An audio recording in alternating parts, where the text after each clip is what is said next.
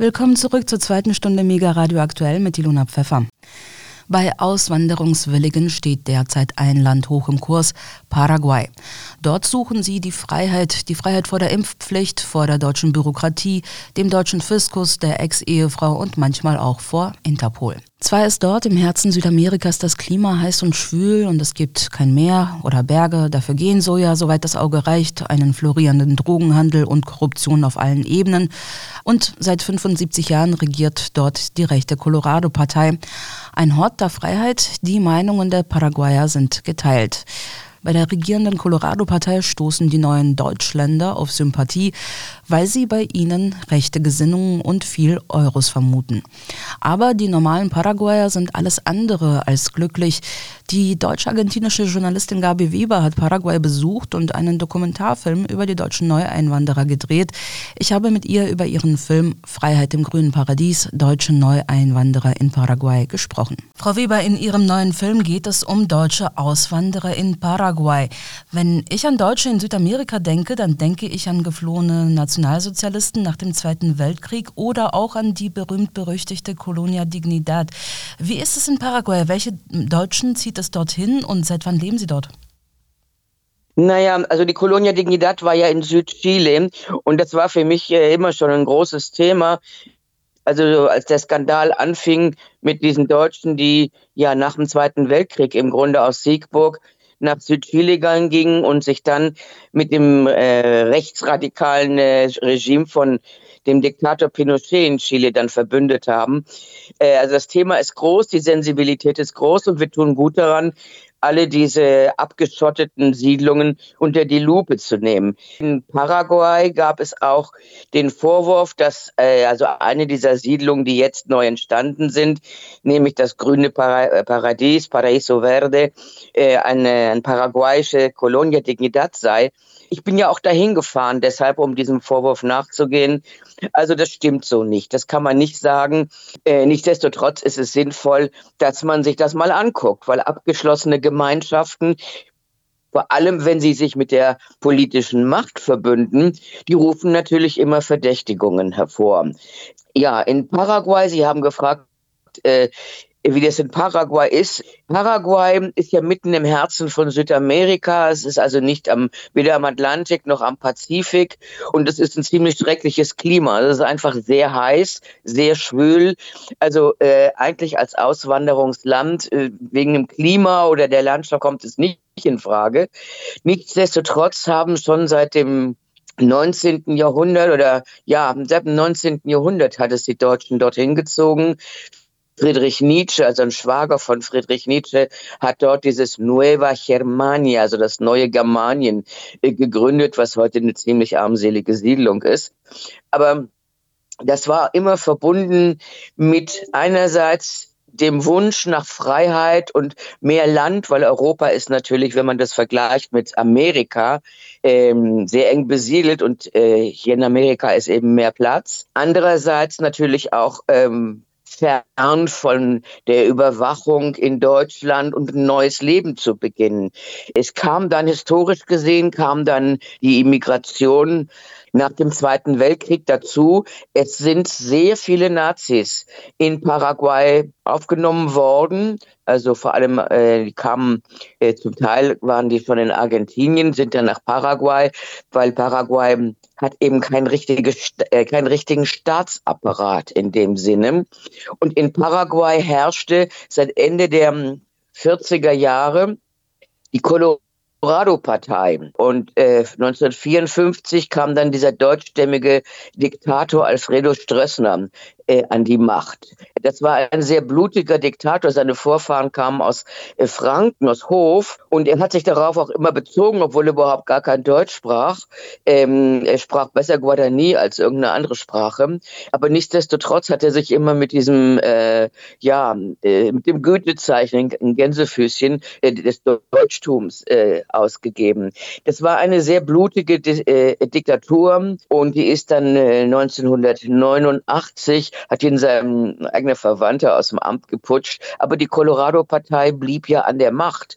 Es war zwischendurch, hatten wir mal so wenige Jahre ähm, einen anderen Präsidenten, aber der wurde dann auch, den haben, er hatte ja keine parlamentarische Mehrheit. Also eigentlich kann man sagen, dass seit den 40er Jahren die Colorado-Partei dort an der Regierung ist, an der Macht ist und es ist ein total durch und durch korruptes Staatsapparat. Also wer da die Freiheit sucht, in diesen politischen Bedingungen, ja, das kostet mich so ein bisschen das nachzuvollziehen. Es sei denn, man nimmt sich vor, grundsätzlich keine Zeitung zu lesen, grundsätzlich kein Geschichtsbuch in die Hand zu nehmen, dann kann man das vielleicht sehen, weil es einem ausreicht, weit weg von Deutschland zu sein. Ja, Freiheit ist aber auch so ein schwammiger Begriff, ein dehnbarer Begriff. Werden wir doch mal ein bisschen konkreter. Also mit welchen Erwartungen kommen jetzt die Neuankömmlinge nach äh, Paraguay? Immerhin haben wir jetzt auch ein bisschen andere Zeiten. Und welche Realitäten finden Sie vor? Naja, eine Sache ist die Gründe, Deutschland zu verlassen. Und ich meine, da wissen Sie besser als ich, äh, dass es davon eine ganze Menge gibt. Ähm, und wenn man sich so das, diese ganzen Unkenrufe in der deutschen Presse anhört, dann versteht man das, dass die Leute denken, nee, also das mache ich nicht. Ich denke, man muss sehr genau unterscheiden. Es gibt Leute, die einfach jetzt sagen, ich gehe jetzt mal ein paar Monate weg aus Deutschland, das tue ich mir nicht an. Ich habe Geld gespart oder habe ein Online-Business oder äh, habe eine Rente. Das mache ich jetzt nicht. Das ist eine Sache. Das sind sozusagen erweiterte Touristen. Das, das würde ich jetzt nicht als Auswanderer äh, bezeichnen. Es gibt auch sehr viele Leute, äh, die sind in den letzten Jahren schon vor der Corona-Impfung, äh, sind die Rentner die einfach äh, Deutschland, denen ist es zu kalt in Deutschland und die haben vielleicht Verwandte in Paraguay, die fahren dahin, lernen Spanisch, gehen da irgendwo in die Stadt, siedeln sich da an, machen vielleicht auch ein bisschen soziale Arbeit, integrieren sich vor Ort. Die fallen alle nicht unangenehm auf, im Gegenteil. Ich glaube, das ist sogar eine Bereicherung. Von denen habe ich nicht geredet in dem Film. Ich rede von den neuen Einwanderern, die jetzt mit Netzwerken nach Paraguay gehen. Also die kommen auch nicht mit Spanischkenntnissen, wobei wir in Paraguay zwei Landessprachen haben. Wir haben Spanisch, aber auf dem Land zum Beispiel wird mehr Guarani gesprochen, also die äh, Sprache der Indianer oder Indigenen, ähm, als Spanisch. Äh, die lernen weder das eine noch das andere, wollen sich auch gar nicht integrieren. Äh, die kommen mit Erwartungshaltungen nach Paraguay, dass sie denken, ah, Erstens, wie gesagt, diese letzten Einwanderer, keine Impfpflicht. Also das stimmt so nicht. Die Paraguayer müssen sich impfen lassen. Was den Job angeht, ähm, müssen sie das vorlegen. Bei Reisebewegungen müssen sie das vorlegen. Allerdings ist eben der Staatsapparat sehr dürftig, also und die Korruption sehr hoch. Man kann sich da natürlich durchmogeln in Paraguay. Vor allem, wenn man keinen festen Arbeitgeber hat, keinen paraguayischen Arbeitgeber hat.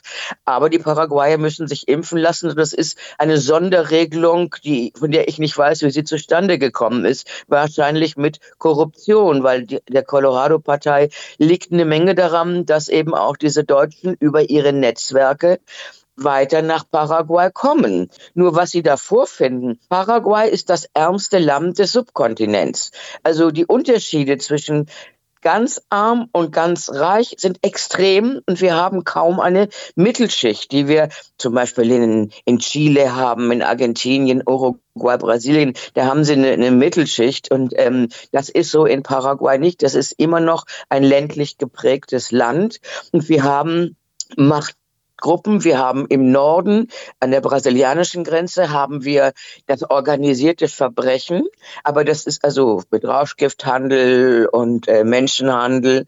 Das ist extrem mächtig dort. Wir haben im Süden brasilianische und deutschstämmige Sojabauern und wir haben als dritten Machtfaktor haben wir die äh, Colorado-Partei, die auch im, im ganzen Ost, im Westteil, also im sehr kargen, äh, steppenähnlichen Chaco äh, sind.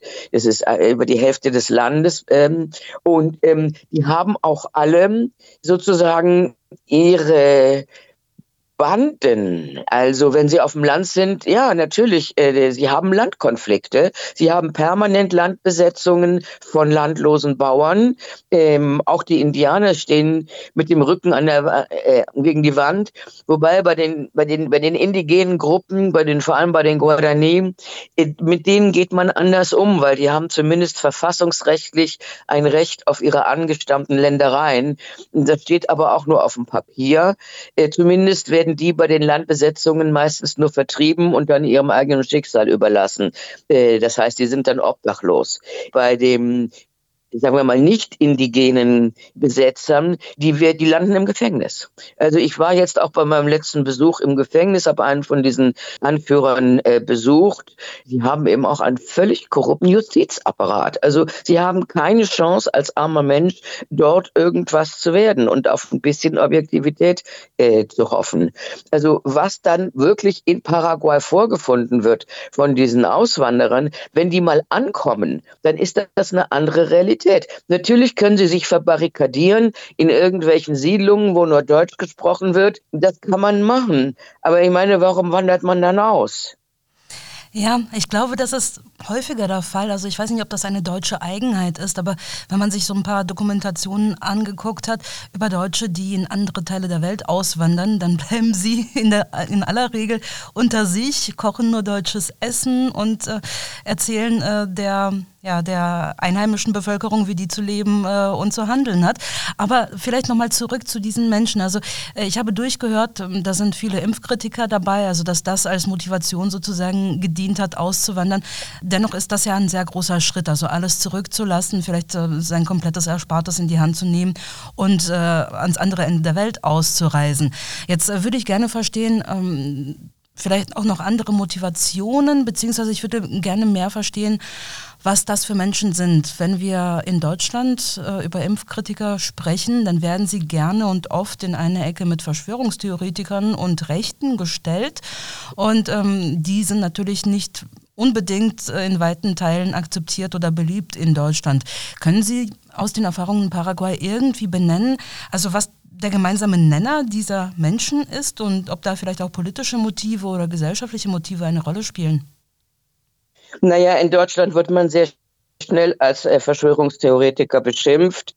Also das ist meine Erfahrung als Journalistin, wenn ich versuche mal Dingen auf den Grund zu gehen, ja, dann kriegt man sofort die Keule Verschwör Verschwörungstheoretiker übergezogen. Äh, das halte ich für eine Waffe, die dazu dient, dass man sich nicht mit den Argumenten und den Rechercheergebnissen von abweichenden, äh, äh ja, mit abweichenden Meinungen auseinandersetzen will und es über diese Weise löst. Nur ist es natürlich so, Deutschland ist ein extrem kleines Land und mit vielen Menschen. Also ich wohne ja auch in äh, Südamerika und das auch seit vielen Jahren. Und insofern sind natürlich, ist das Regelwerk in Deutschland auch natürlich ein ganz anderes. Und ähm, die Leute kommen dann nach Paraguay und sie sehen, es gibt hier, also gerade in Paraguay, wenig Staatsapparat. Also äh, wenn Sie irgendwo aufs Land gehen, ein bisschen Geld in der Tasche haben, ein paar Ersparnisse mitgebracht haben, kommen Sie mit dem Staat eigentlich nicht in Verbindung. Das hat was Positives, es hat aber auch was Negatives. Es hat was Positives, weil, naja, Sie können vermeiden, dass Sie äh, auffallen und Steuern zahlen. Es hat was Positives, weil Ihnen niemand reinredet und ähm, weil Sie sowieso kein Spanisch reden, verstehen Sie auch diese ganze Geschichte, die, diese Kampagnen, die damals wegen der Impfung gelaufen sind. Ja, die sind in Paraguay natürlich auf Guarani oder sie sind auf Spanisch. Also insofern bleiben sie davon ja auch verschont. Das empfinden viele Menschen dann als Freiheit. Ich kann das sogar nachvollziehen, weil das erstmal ist man aus so einer ähm, Gesellschaft heraus, die doch sehr getaktet ist für die deutsche Gesellschaft und wo das Regelwerk eben doch sehr extrem äh, ist. Und dann kommen sie nach Paraguay, es ist wärmer und sie können äh, erstmal machen, was sie wollen, solange sie Geld in der Tasche haben. Denn wenn sie anfangen, zum Beispiel, äh, dass sie erwarten, dass der Staat irgendwas tut, dass es fängt an, wenn Sie Kinder haben, dass der Staat ihnen eine Schule zur Verfügung stellt, die irgendwie Bildung vermittelt. Ähm, da wird es ganz schwierig in Paraguay. Wenn der Staat zum Beispiel verhindert, dass sie vergiftet werden. Wenn sie auf dem Land sind und sie haben einen Sojabauern als Nachbarn, dann haben sie auch fast immer die Flugzeuge, die über die sowohl über die Schulen als auch über die Dörfer, als auch äh, was weiß ich wo drüber fahren. Und der Staat tut nichts, weil das die ökonomische Basis von Paraguay ist. Das ist der das ist die Gensoja. Äh, wenn Sie wollen, wenn Sie mal krank werden, das ist ja für ältere Leute was. Es gibt inzwischen so ein bisschen was wie eine Krankenversicherung, aber die deckt einfach gar nicht alles ab. Und wenn Sie ausgewandert sind, ja, dann haben Sie auch Schwierigkeiten mit der deutschen Krankenversicherung. Also dann haben Sie ja keinen Wohnsitz mehr in Deutschland. Das ist dann auch erstmal nicht äh, automatisch abgedeckt. Und gehen Sie mal in ein öffentliches Hospital in Paraguay, wenn Sie überhaupt eins finden. Sie müssen ja alles mitbringen, jedes Medikament müssen Sie mitbringen, Sie müssen Ihre Laken mitbringen, Sie müssen die Operationsbestecke selbst bezahlen. Wenn Sie das nicht haben, da sehen Sie aber ganz alt aus. Das ganze Thema Sicherheit, dafür sorgt man dann auch selbst. Das ist auf dem Land eben auch, wie gesagt, nicht einfach. Die, äh, äh die soziale Not ist sehr groß groß. Über 10 Prozent der Bevölkerung hungert, ist unterernährt. Das sind nicht meine Zahlen, das sagen die Vereinten Nationen. Äh, wir hatten jetzt gerade einen Sonderberichterstatter der UNO dort. Die sagen immer dasselbe. Das ist ganz furchtbar. Es ändert sich aber nichts daran, weil der Staat auch nichts, die setzen nicht mal die Gerichtsurteile der internationalen Gerichtshöfe um. Also wenn Sie irgendwo denken, Sie können irgendwas von dem Staat erwarten, dann ist das nicht der Fall. Also wissen Sie, ich bin ja nicht gegen, dagegen, dass Leute in ein anderes Land gehen dass sie äh, andere Erfahrungen machen wollen. Auch nicht, dass man Deutschland den Rücken kehren will. Da gibt es eine Menge Gründe für. Kann sein, weil man das alles ablehnt. Kann sein, dass man einfach eine andere Realität kennenlernen will. Das ist ja alles gut. Ja, aber erkundigen Sie sich bitte vorher, auf was Sie sich da einlassen und nehmen Sie Kontakt mit der lokalen Bevölkerung auf. Verlassen Sie sich nicht auf irgendwelche ähm, Leute, die Ihnen ein Stück Land anbieten, die Ihnen sagen, wie toll und wie frei Paraguay ist, erkundigen Sie sich genau, fahren Sie erst mal hin und erkundigen Sie sich mit normalen Leuten und lernen Sie die Landessprache. Also Spanisch ist ja keine Sprache, die man, also das ist eine einfache zu lernende Sprache. Damit ähm, kommen Sie hier durch. Das ist relativ einfach und erkundigen Sie sich, ob Sie überhaupt äh, dort willkommen sind. Denn das ist nämlich der zweite Punkt. Ich habe das ja dann auch gefragt, wie ist das, wenn hier die Leute kommen? Dann haben mir die Paraguayer aus ganz verschiedenen politischen Ecken gesagt, na ja, wenn die hier kommen, hier ihr Lebensamt verbringen, äh, das ist ja alles gut und schön, sollen sie machen, freut uns. Ja, dagegen spricht nichts. Aber viele kommen dann ja doch mit ein paar Ersparnissen äh, in der Tasche, kaufen sich, äh, wollen dann landwirtschaftlich äh, irgendwas werden. Die bauen dann sehr tiefe Brunnen.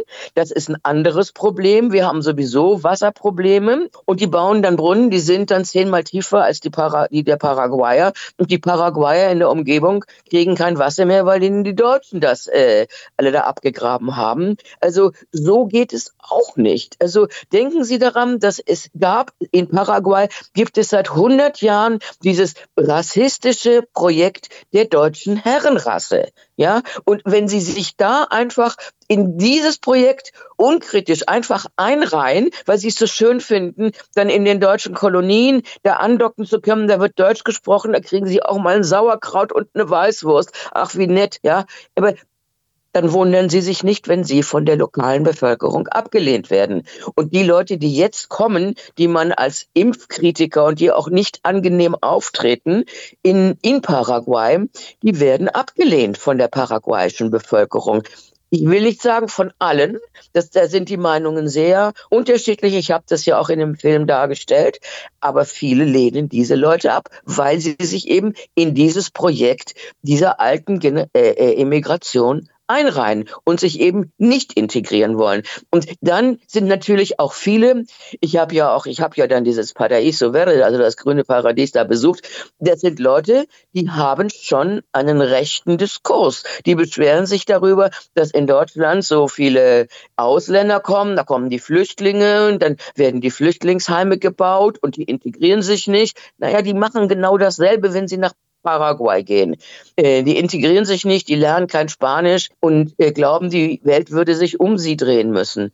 So ist das aber nicht. Ich versuche mir das gerade vorzustellen. Das sind ja jetzt nicht Einzelne, sondern doch ähm, eine mm, ganze Menge Leute, die da auswandern aus ganz unterschiedlichen Schichten, denke ich, und ähm, mit unterschiedlich äh, guten Finanzen. Nicht jeder hat ein dickes Bankkonto, was ihm dann ein bequemes Leben mit eigenem Grundstück und äh, Versorgung bis, äh, bis ins hohe Alter garantieren würde.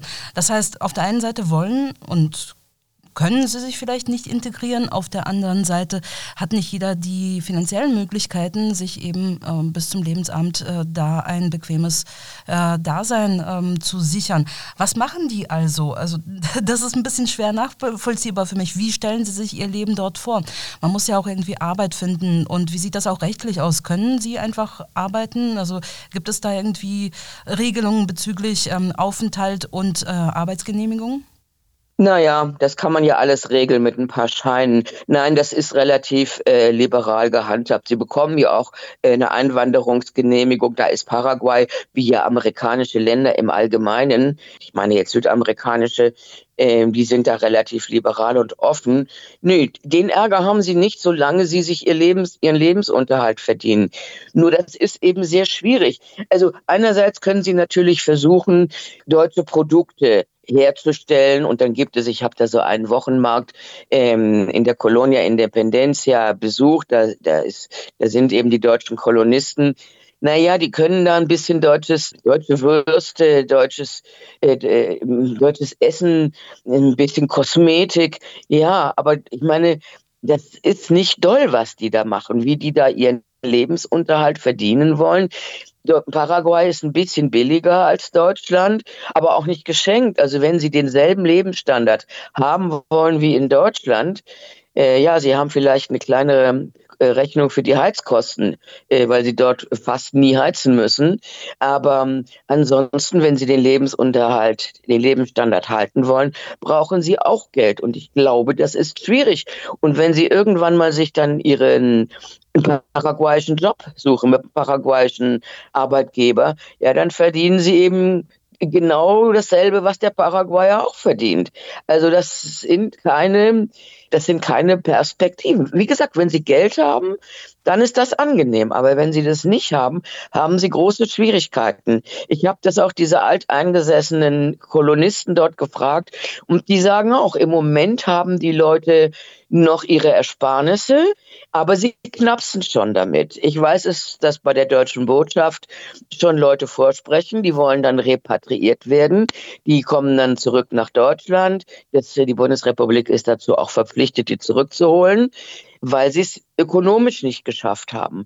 Also das ist eben der Haupt, der Hauptpunkt, ist, dass sie da einen Job haben, wenn sie den Lebensstandard halten wollen. Wenn Sie ein dickes Bankkonto äh, äh, haben in Deutschland oder wo immer auch, dann ist das kein Problem. Dann leben Sie aber überall auf der Welt gut. Ja, aber die Leute, die wirklich darauf angewiesen sind, ihre Familie zu ernähren, die sollten sich zehnmal überlegen, unter welchen Bedingungen sie nach Paraguay gehen und vor allem ihre gesamten Zelte in Deutschland abbrechen. Also ich habe auch mit Leuten gesprochen, die sagen, nö, sie überwintern jetzt, sie haben Online-Business, das können sie machen. Ist ja in Deutschland, ist ja eins der positiven ähm, Übrigbleibsel von dieser Corona-Krise, dass jetzt äh, Online-Business, äh, dass man das öfters machen kann. Ja, dann haben sie Geld, dann können sie da einfach ein paar Monate sein. Das ist prima stört sich auch keiner dran. Aber wenn Sie wirklich auswandern wollen und dort ein Leben in Freiheit errichten wollen, erkundigen Sie sich gut. Das Ganze ist sehr viel schwieriger, als Sie sich das vorstellen. Und wenn Sie darauf setzen, dass Sie sich in irgendwelchen deutschen Kolonien oder Siedlungen ansiedeln wollen, verbarrikadieren wollen, gegebenenfalls sogar mit bewaffneten Wächtern, dann stoßen Sie nicht auf Sympathie in der lokalen Bevölkerung. Nun eilt ja den Deutschen ein gewisser Ruf voraus und da sind eigentlich lauter positive Klischees dabei. Sie seien fleißig, ordentlich, pünktlich. Sie hätten guten Fußball, gute Autos, sie seien reich und insgesamt scheint man Deutschen in der Welt, also gerade auch in ärmeren Ländern oder in Ländern, die äh, noch nicht so entwickelt sind, sehr viel zuzutrauen, auch was ihr Know-how angeht. Können Sie vielleicht irgendwie eine Aussage darüber treffen, wie paraguayische Arbeitgeber über Deutsche denken? Also sind Deutsche äh, begehrte Arbeitnehmer, die man gerne in sein Unternehmen reinlocken äh, würde, integrieren würde, weil sie eben, also weil die lokalen Arbeitgeber sich dann eventuell eben ja, positive Effekte eben durch äh, diese Eigenschaften erwarten und erhoffen? Ja, das, also das sind ja Mythen, aber diese Mythen, die, die stimmen immer noch, die gibt es immer noch. Ähm, also wenn Sie, was weiß ich, wenn Sie Agraringenieur sind, dann werden und dann hier suchen auf dem paraguayischen Arbeitsmarkt oder überhaupt in Südamerika, finden Sie vielleicht auch einen Job, der Ihnen dann eine neue Existenz ermöglicht. Aber das ist dann eine ganz andere Ausgangsposition, die sie haben. Äh, diese Leute kommen ja ohne einen Job und auch oft ohne irgendwie eine Ausbildung, die in Paraguay gebraucht wird, an. Also die kommen an und denken sich, es wird schon irgendwie gehen, ich verkaufe was, ich stelle mich auf den Markt und verkaufe meine Marmelade. Ja, so einfach ist es eben nicht. Der Mythos ist schon noch da, insgesamt, was die Europäer angeht. Das betrifft ja nicht nur die Deutschen. Ja, die werden schon noch gerne auf dem Arbeitsmarkt genommen. Ich meine, wie gesagt, versuchen Sie es, wenn Sie einen Job haben. Warum nicht? Das heißt, verstehe ich richtig, dass die meisten dieser Neuankömmlinge jetzt nicht unbedingt ähm, Akademiker sind oder nicht unbedingt eine gute fundierte Bildung in einem Handwerk haben, das sie dann auch ähm, einsetzen könnten in Paraguay oder auch überhaupt den Plan haben, das dort einzusetzen? Naja, wenn Sie eine gute Ausbildung haben, dann können Sie eigentlich, äh, wenn Sie sich bemühen äh, und bestimmte Schritte einhalten, dann können Sie eigentlich in jedem Land äh, versuchen, da sich niederzulassen. Es haben Leute Probleme, die eben nicht diese Ausbildung haben. Das sehen Sie ganz richtig. Äh, was wollen die dann anbieten? Die verhungern vielleicht nicht, weil ähm, Essen liegt irgendwo rum, das kriegen sie noch. Wobei ich habe es vorhin erwähnt, 10 Prozent der Bevölkerung sind extrem unterernährt, äh, sagt die UNO. Ähm, nichtsdestotrotz, also an Hunger zu sterben werden die dort nicht. Aber ähm, ohne Ausbildung, ja, dann kriegen sie halt eine Stelle am irgendwo paraguayischen Arbeitnehmer. Ich habe mit einem gesprochen, der hat bei der Tankstelle gearbeitet zum paraguayischen Lohn. Ich habe andere gesprochen, der war ein Koch. Ja, zum paraguayischen Lohn. Davon haben sie vielleicht irgendwo eine Bude, ähm, die sie davon bezahlen können. Aber wie gesagt, sie werden damit keine, keinen Lebensstandard halten können. Also was ich auch, was mir wichtig war bei dem Film, dass die Leute nicht auf diese Rattenfänger reinfallen. Das Internet ist ja voll von Angeboten. Ähm, und ich meine, wenn Sie in Deutschland eine kleine Immobilie haben, vielleicht geerbt, die verkaufen Sie, bekommen Sie auch eine sechsstellige Summe. Das ist in, in Paraguay schon eine ganze Menge. Dann gehen Sie dahin, leben dann vielleicht vier, fünf Jahre davon und danach haben sie eben nichts mehr das finde ich, finde ich, dass da auch die Bundesrepublik, die könnte da eine ganz andere Aufklärungsarbeit machen und es tut sie nicht. Ähm, ich weiß nicht genau warum, ich habe da nur meine Verdächtigungen. Ähm, natürlich sind Leute, die aus Deutschland vor der Impfpflicht nach Paraguay pflichten, äh, flüchten, die kommen schon äh, aus einer bestimmten politischen Ecke. Ähm, also äh, das sind schon rechte Netzwerke, die dort im Spiel sind. Äh, es sind Leute aufgetaucht, die äh, sind in Deutschland als Reichsbürger registriert. Es sind äh, auch jetzt Container in Paraguay von deutschen Auswanderern aufgetaucht mit Kriegswaffen. Also die kommen aus der rechten Ecke und vielleicht ist die Bundesrepublik ganz froh, dass die Leute dann weggehen. Das mag ja alles sein. Nichtsdestotrotz gibt es auch eine, eine gewisse Fürsorgepflicht äh, für deutsche Staatsbürger im Ausland. Also, dass sie nicht auf alles reinfallen. Ich finde, da sollte die deutsche Botschaft und das Auswärtige Amt da sich schon ein bisschen mehr bemühen. Ein besonderes Augenmerk haben Sie in Ihrem Film auf ein Siedlungsprojekt unter dem Namen Grünes Paradies gelegt. Das haben wir jetzt auch schon mehrfach im Gespräch angesprochen. Das ist eigentlich eine ganz, ganz spannende Geschichte. Da würde ich auch gerne näher drauf eingehen, denn es hat also so ähm, auf den ersten Blick irgendwie so etwas Mysteriöses, eine abgeschlossene deutsche Siedlung, ein Heilsversprechen, vielleicht, vielleicht auch etwas Sektenähnliches. Und ähm, wenn man genauer hinguckt, dann sind das eigentlich Abzocker. Habe ich das richtig verstanden? Also einfach Leute, die mit Heilsversprechen eben den Neuankömmlingen das Geld aus der Tasche ziehen. Ja, also dieses Projekt gibt es seit vier Jahren schon. Also das hat begonnen schon vor Corona. Äh, und die sitzen da mitten, in einem Sumpfgebiet und verkaufen also, äh, sozusagen die Vision kommt in das grüne Paradies. Das Ganze ist abgeschottet. Es ist bewaffnet, von bewaffneten äh, Wächtern umgeben, wobei die sicher, also ich kenne ja die Colonia Dignidad, die Sie vorhin erwähnt haben in Chile. Das war richtig abgeschottet. Da kamen sie weder rein noch raus. Das ist dort so nicht nicht der Fall. Es gibt diese bewaffneten Wächter. Ich habe mich um einen Besuch bemüht. Ich bin auch reingekommen, aber unter der Bedingung, dass ich eben mit keinen Anwohnern sprechen dürfte und eben auch bei den Filmaufnahmen nur in Begleitung und nur, also wie gesagt, ich dürfe die Bewohner nicht, äh, nicht äh, filmen und oder befragen ich war dann da. Das, wie gesagt, ich würde schon sagen, dass das aus, in der rechten Ecke angesiedelt ist. Die Betreiber haben sich sehr beschwert über, also die sagen, naja, Deutschland oder Österreich, ähm, da sind jetzt die Flüchtlinge, das ist eine Überfremdung, da kann man ja nicht mehr sein. Hier können die Deutschen wieder unter sich sein. Sie dürfen nicht geimpft sein, also äh, das wird auch überprüft. Äh, die lassen sie überhaupt nicht rein. Ähm, und es ist abgeschottet und sehr verbandelt mit eben der Partei der Colorados. Äh, also die machen da auch Wahlkampf, die machen Werbung, die unterstützen das. Ähm, und ich bin da auch gewesen. Also viele der Versprechungen, die in den sozialen Netzwerken hier in Deutschland auch so kursieren, das ist einfach alles Quatsch. Die haben schon vor ein paar Jahren versprochen, wir bauen da eine Stadt mit 6000 Häusern und alles wunderbar und Seen und alles. Ähm, ich war jetzt da, also das ist immer noch eine Lehmwüste und äh, das ist alles andere, aber kein Paradies. Und ähm, es gibt inzwischen, äh, gibt es auch viele Aussteiger, die aus das Projekt verlassen haben. Und wenn diese Leute einen Rechtsanwalt einschalten, dann kriegen die auch ihr Geld zurück. Also jedenfalls teilweise. Man kommt da wieder raus, ein bisschen gerupft. Ich glaube, das Ganze läuft darauf hinaus, äh, dass da zu völlig überhörten, überhörten Preisen Grundstücke verkauft werden. Das, was versprochen wird, ein Gesundheitszentrum, eine Schule, Bars, Restaurants, das ist alles nicht vorhanden, wie es versprochen worden ist. Also die Leute, äh, viele ich habe auch mit Aussteigern gesprochen, allerdings ohne, dass die ihr Gesicht in die Kamera zeigen wollten, weil sie eben Angst haben vor der Macht der Colorado-Partei.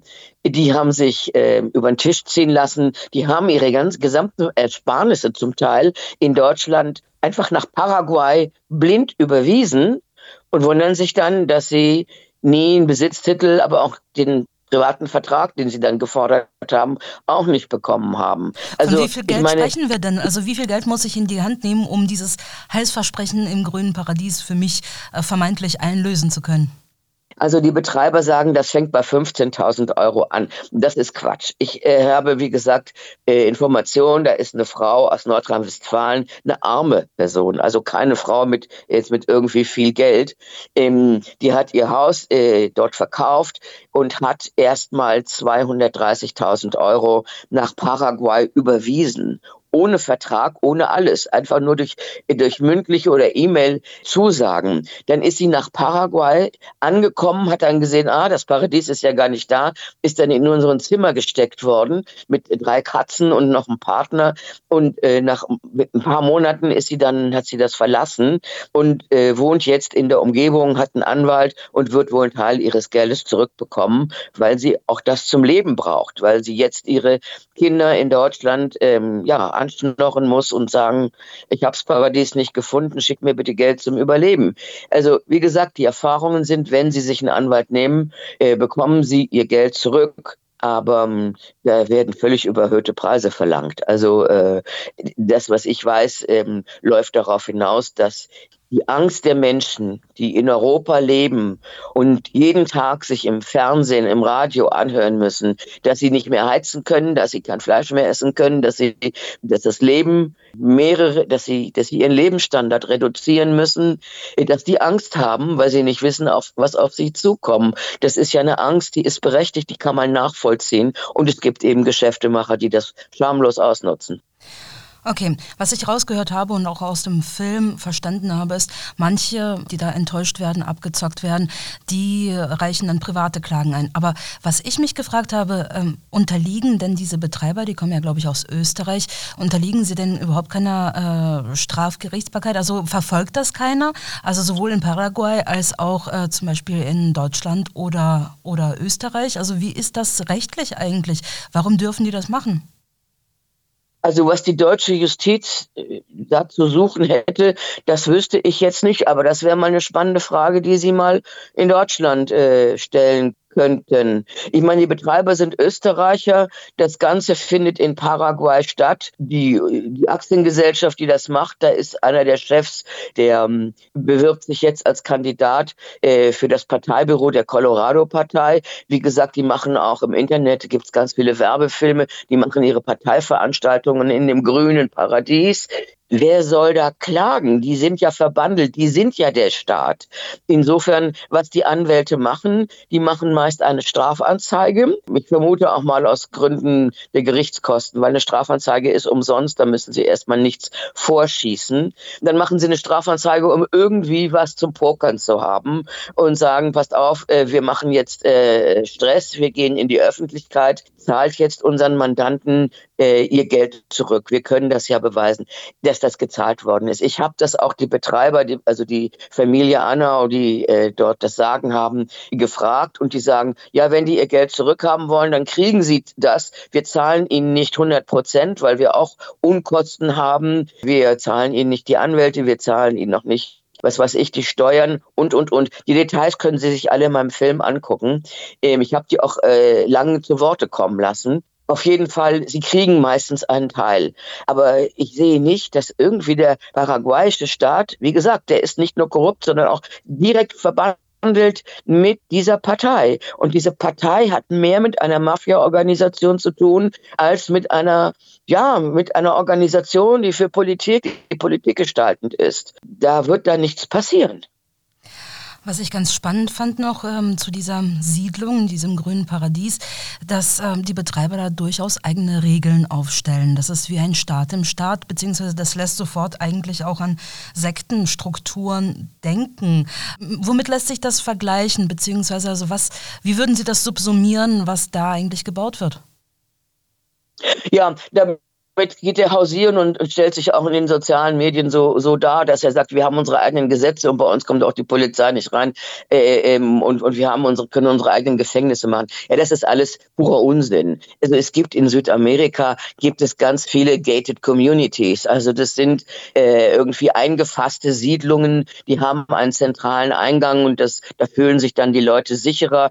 Da zahlen sie natürlich auch höhere Grundstückspreise als irgendwo äh, nicht eingezäunt Siedlungen. Das ist für Reiche, aber auch schon für die Mittelschicht, die wegen der Kriminalität sich dort äh, verbarrikadieren und dorthin flüchten. Das haben sie und natürlich können sie sich da äh, wie jede Hausgemeinschaft äh, in, in eigene Regeln, ein eigenes äh, Reglamento heißt das hier, geben, aber die Gesetze gelten in Paraguay und die gelten da natürlich auch. Das ist kompletter Unsinn, was die da erzählen. Aber die sind, wie gesagt, die sind eingepfercht, sie kommen da nicht so einfach rein. Und was soll die Polizei da, wenn, äh, wie gesagt, äh, die sind, die, die haben, von ganz oben werden die geschützt. Also wird sich die Polizei äh, zweimal dreimal überlegen, ob sie da reingeht. Den Hebel, den die Anwälte an, äh, anlegen, und ich habe mit mehreren Anwälten gesprochen, sowohl in Asunción wie auch aus der Umgebung von diesem grünen Paradies. Sie drohen mit einer öffentlichen Klage und mit Öffentlichkeit. Das wollen die nicht, weil, wie gesagt, sie sind ja eine Partei und sie wollen eben auch, dass das Ganze weiter funktioniert, dass die Leute reinfallen auf ihre Angebote im Internet. Wir verkaufen euch das, was, wovon ihr immer geträumt habt. Nur äh, das bekommen die Leute nicht. Aber so etwas wie eine ja, ideologische, politische oder religiöse Grundlage, die das Ganze äh, zusammenhält, haben Sie jetzt nicht festgestellt. Also Sie haben äh, erwähnt, dass äh, Geimpfte nicht reingelassen werden. Ich meine, das hat ja im Prinzip mit den Abläufen nichts zu tun, ob jemand geimpft oder nicht geimpft ist oder mit dem Hausfrieden in der, in der Gemeinschaft. Aber gibt es so etwas ähm, eben wie äh, so einen gemeinsamen Nenner auf diesen anderen Basen, also religiös, ideologisch, politisch? Also der Betreiber, der Herr Annau, der war früher in der Scientology Church. Der ist ja aber lange raus. Er sagt, Atheisten ähm, haben da nichts zu suchen, die gehen auch wieder. Also es wird schon Wert auf Spiritualität gelegt. Sie haben sich aber, sagt er, ich kann das jetzt nur wiederholen, weil, wie gesagt, da, darüber haben die auch die Aufsteiger bisher noch nichts berichtet. Also jeder kann da reingehen. Die einzigen, die er nicht haben will, das sind die Muslime. Äh, die seien da also nicht äh, gerne gesehen. Aber ähm, also man legt Wert auf Spiritualität, aber dass das eine sektenähnliche Gemeinschaft ist, ich glaube, da fehlen noch Informationen. Und ich meine, ich habe mir das hier angeguckt, das ist schon ein riesiges Gebiet, eine riesige Estancia. Da hat jedes Haus zum, die wenigen Häuser, die gebaut sind, also es leben dort jetzt nach deren Angaben 240 Personen, Kinder mit einberechnet. Also die wenigen Häuser, die da jetzt stehen, die sind alle für sich. Ich habe da kein religiöses äh, Gebäude gesehen mit irgendwelchen äh, Zeichen, religiösen Zeichen. Wissen Sie, dafür ist es noch zu früh. Es gibt, die meisten Journalisten werden dort ja nicht reingelassen. Äh, wir müssen da einfach, äh, ich glaube, es ist wichtig, die Vorwürfe, die erhoben werden, genau zu prüfen. Die müssen nicht alle richtig sein, aber ich glaube, der Journalismus, sowohl in Paraguay als auch wir in Europa, tun gut daran, dieses Projekt und ähnliche Projekte zu verfolgen, genau zu gucken, was da passiert und mit den Aussteigern zu reden, denen auch zu helfen, denen eine Stimme zu verschaffen. Also das halte ich für wichtig. Wir wissen sehr wenig. Ich war drin, aber ich konnte mich dort nicht frei bewegen. Also vielleicht noch ich einmal kann zu Ihnen eigentlich nur einen Zwischenbericht geben. Vielleicht zum politischen Punkt nochmal. Sie haben ja gesagt, dass diese Gemeinschaft und diese Betreiber eng mit der Colorado-Partei, die ja eher am rechten Rand ist, verbandelt ist. Und mich würde einfach interessieren, interessieren, gibt es dann irgendwelche Voraussetzungen an die Bewohner dieses grünen Paradieses, dass sie eben ähm, parteipolitisch sich engagieren oder zumindest ähm, dieselben Auffassungen vertreten, also auch eher vom rechten Rand sind? Oder könnten dann da auch irgendwelche spirituell motivierten linken Hippies äh, sich ansiedeln? Das fände ich lustig. Ja, das würde ich mir mal wünschen. Da könnten wir eine schöne Sendung drüber machen. Nein, das glaube ich nicht. Also erstens, die Hippies würden wahrscheinlich äh, erst mal Spanisch lernen und äh, damit haben sie schon mal einen Informationsvorsprung. Diese Leute sprechen ja kein Spanisch. Das ist ja, die sind ja unter sich. Ich habe dann auch off the record äh, die Frau Anna mal gefragt, ob sie eigentlich wüsste, ob sie sich mal informiert hat, wofür eigentlich die Partido Colorado steht. Sie könnte ja mal ein paar Berichte von, was weiß ich, von Menschenrechtsgruppen der 70er Jahre, der 80er Jahre äh, mal lesen, was die mit, mit Regimegegnern gemacht haben. Die haben die nicht nur zu Tode gefoltert, die haben denen die Gliedmaßen abgehackt und sie haben sie aus den Hubschraubern äh, über ihren Dörfern abgeworfen. Also das ist brutal, was da passiert ist. Und das wissen die wahrscheinlich nicht, weil sie es auch nicht wissen wollen. Und äh, wenn da jetzt einer von diesen Neusiedlern ähm, sich jetzt mal mit der Geschichte Paraguays, die eine brutale Geschichte ist, was die mit den, mit den Ureinwohnern gemacht haben, aber auch mit den kleinen Bauern. Das ist ganz brutal. Wenn die sich damit mal auseinandersetzen und das problematisieren wollen intern, kann ich mir nur vorstellen, dass äh, das überhaupt nicht gern gesehen wird. Denn ich meine, der Schutz der Colorado-Partei, der dürfte für so ein Projekt schon et, äh, ganz wichtig sein. Verstehe. Abschließend, Frau Weber, Sie leben ja Ihr halbes Leben in Argentinien bzw. in Südamerika und haben es ja offensichtlich geschafft. Also irgendwas haben Sie ja richtig gemacht und ähm, deswegen würde ich zum einen gerne wissen, äh, was wären vielleicht Ihre Tipps für die Leute, die tatsächlich ähm, ja, sich da was aufbauen wollen und zum anderen, welche Prognosen Sie eigentlich den Leuten, die jetzt gerade, äh, jetzt in den letzten Jahren nach Paraguay gekommen sind oder jetzt kommen, äh, geben bezüglich eines langfristigen Verbleibs im Land? Bin schon Mitte der 80er Jahre nach Uruguay gegangen, was ein demokratisches Land ist, mit so ein paar Aussetzern, aber eigentlich ein demokratisches Land. Ähm, und lebe jetzt in Argentinien. Ja, Sie haben recht, das ist mein halbes Leben. Und ich bin ganz froh darüber. Deshalb, wie gesagt, es ist kein Film gegen Auswanderung. Es gibt viele Argumente, in ein anderes Land zu gehen und andere Horizonte zu äh, sehen zu wollen. Und äh, das ist eine sehr gute Erfahrung. Auch das Auswandern muss nicht schlecht sein. Nur bereiten Sie das gut vor. Erstens Sprache lernen. Zweitens die Geschichte des Landes studieren. Und drittens, drittens die eigene Jobsituation klären. Ähm, lassen Sie sich nicht von den Bauernfängern ähm, fangen, äh, von denen aufs Kreuz legen, die Ihnen sagen, ja, das wird hier schon, ähm, nee, das wird so nicht. Besorgen Sie sich einen Job vorher. Das kann sein, ich bin ja Korrespondentin für deutschsprachige Medien. Ich bin auch mit dem Job nach, äh, damals nach Uruguay gegangen und habe mich also immer finanzieren können äh, und bin sofort, ich habe hier in meinem, meinem Freundeskreis eigentlich kaum deutsche Freunde. Meine Freunde sind zu 80 Prozent äh, Latinos. Äh, äh, also integrieren Sie sich, gehen Sie mit den Leuten hin und nehmen Sie denen nichts weg. Ich meine, wenn Ausländer in ein Land gehen, kommen, dann ist das auch ein Faktor für Innovation. Äh, aber wenn die Ausländer kommen und den Einheimischen was wegnehmen, das äh, ist eben nicht so gut. Also bereiten Sie das gut vor, dann haben Sie auch Erfolg damit. Aber verlassen Sie sich nicht darauf, naja, die Deutschen waren schon immer so, so gerne angesehen in Paraguay. So ist das nicht. Und das Land ist, hat überhaupt keine demokratischen äh, äh, äh Traditionen. Habe ich das jetzt richtig verstanden, dass Sie ähm, dem Gros äh, der Leute, die, ja, die Sie dort kennengelernt haben ähm, und ähm, die dort in den letzten Jahren angekommen sind, dass Sie ihnen eigentlich keine besonders äh, rosigen Aussichten bescheinigen können, ähm, dauerhaft dort zu bleiben und ein schönes Leben zu haben?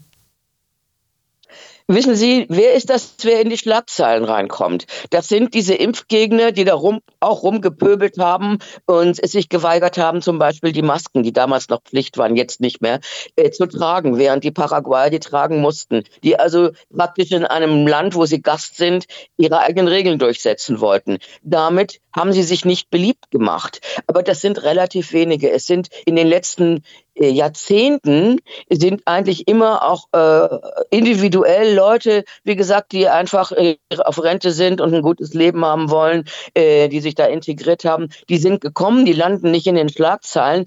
Gegen die ist auch niemand. Aber ähm, Wer jetzt in den Schla negativen Schlagzeilen landet, das sind eben die, die über die rechten Netzwerke äh, sich dort äh, niederlassen wollen und ähm, sich als Gänsefüßchen, sag mal, Herrenrasse dort aufführen. Das sollten sie nicht tun. Soweit die Journalistin Gabi Weber über ihren Dokumentarfilm Freiheit im grünen Paradies, deutsche Neueinwanderer in Paraguay. Wenn Sie jetzt Lust bekommen haben, sich den Film anzuschauen, können Sie ihn auf dem YouTube-Kanal Gabi Weber abrufen. Willkommen zurück zur zweiten Stunde Mega Radio Aktuell. Mein Name ist Ilona Pfeffer und ich freue mich, die letzte Sendung des Jahres für Sie moderieren zu dürfen. Zum Schluss unserer Sendung wollen wir noch auf ein rundes Jubiläum blicken. Die SMS nämlich ist 2022 30 Jahre alt geworden. Als ich das gelesen habe, dachte ich, wie 30 Jahre? Scheint doch gar nicht so lange her zu sein, dass ich meine allererste SMS verschickt habe. Dann habe ich ein bisschen gerechnet. Meine erste SMS habe ich 1998 verschickt, damals von dem Handy einer Schulfreundin. Unter den ersten war ich also nicht, aber aufregend und neu war es trotzdem und heute, da bin ich ehrlich, sind SMS eher die Ausnahme. Meistens nutzt man dann doch Messenger-Dienste wie WhatsApp, Signal oder Telegram. Können Sie sich noch an Ihre erste SMS erinnern?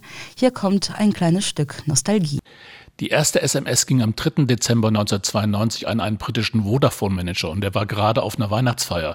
Und daher wundert es nicht, dass die erste SMS aus den beiden Worten Merry Christmas bestand. Absender der SMS war der Softwareentwickler Neil Pepworth, der damals im Auftrag von Vodafone an dem Projekt gearbeitet hat. Und man muss sich das nicht als eine große offizielle feierliche Premiere der SMS vorstellen, sondern das war eher eine spontane Aktion von den Technikern. Das ist bekannt, zumindest wer das erste brauchbare Konzept entwickelt hat. Das war 1985 der deutsche Ingenieur Friedhelm Hillebrand, der damals für die Deutsche Bundespost gearbeitet hat. Und seine Idee war es auch, die Länge einer SMS auf 160 Zeichen zu begrenzen, weil das zum einen technisch leichter umzusetzen war und Hillebrand war auch der Meinung, dass man auf einer Postkarte ja auch nicht mehr Zeichen verwendet und dass es schon okay sein wird.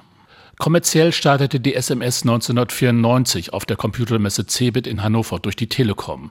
Und die Provider haben sich damals wirklich eine goldene Nase an der SMS verdient. Und für die Kunden war das ziemlich teuer und es wurde erst dann besser, als die Preise auf durchschnittlich sechs oder fünf äh, Cent pro SMS sanken. Und mit den günstigeren Preisen stieg dann auch die Popularität. 1998 wurde erstmals die Schwelle von einer Milliarde versendeten SMS in Deutschland überschritten. Das war schon ein echter Meilenstein. Nun, es gibt viele Situationen, in denen man zwar kommunizieren möchte, aber zum Beispiel nicht laut telefonieren kann. Und im Vergleich zu einer E-Mail war die SMS viel unkomplizierter. Und man konnte sich auch jedem Fall auch sicher sein, dass eine Mitteilung ankommt, egal welches Handy auf der Gegenseite verwendet wird. Das war also ein gemeinsamer Standard, der funktioniert hat. Viele Leute wollten dann doch nicht nur in Postkartenlänge miteinander kommunizieren. Und da jede SMS vergleichsweise teuer war, hat man häufig Abkürzungen verwendet. Daraus wurde ein regelrechter SMS-Jargon. Aus bis bald wurden die beiden Buchstaben BB und die Buchstaben DD standen für drück dich zum Beispiel und GG für großes Grinsen und so weiter. Zum Teil werden ja diese Abkürzungen wie HDL, hab dich lieb, auch heute noch in den Messengern verwendet, obwohl es dafür keine technischen oder finanziellen Gründe mehr gibt. Nun, insbesondere WhatsApp hat der SMS wirklich das Wasser abgegraben. Im vergangenen Jahr stiegen dann die SMS-Zahlen nochmal leicht an, 7,8 Milliarden. Das hat vor allem damit zu tun, dass die SMS häufig gar nicht mehr für herkömmliche Kurznachrichten zwischen zwei Menschen verwendet wird, sondern für das Versenden von Transaktionsnummern beim Online-Banking oder anderen Sicherheitsanwendungen. Und daher wird die SMS so schnell nicht vollständig verschwinden, sondern uns noch eine ganze Weile begleiten. Ach ja, die SMS, wie lange es sie wohl noch geben wird, Vielleicht sollten wir ihren runden Geburtstag damit ehren, dass wir unseren Lieben an Silvester um Mitternacht unsere guten Wünsche dieses Mal per SMS zukommen lassen. Gute Wünsche sind auch schon mein Stichwort. Ich wünsche Ihnen, liebe Zuhörer, einen guten Rutsch in ein gesundes und glückliches neues Jahr, wo auch immer Sie sind und welche Traditionen Sie auch immer am Jahreswechsel pflegen. Möge das neue Jahr Ihnen all das bringen, was Sie sich vorgenommen haben und wünschen. Ich freue mich, dass Sie heute an den Empfangsgeräten dabei waren und hoffe, dass wir uns im neuen Jahr wieder hören. Alles Gute für Sie, Ihre Ilona Pfeffer.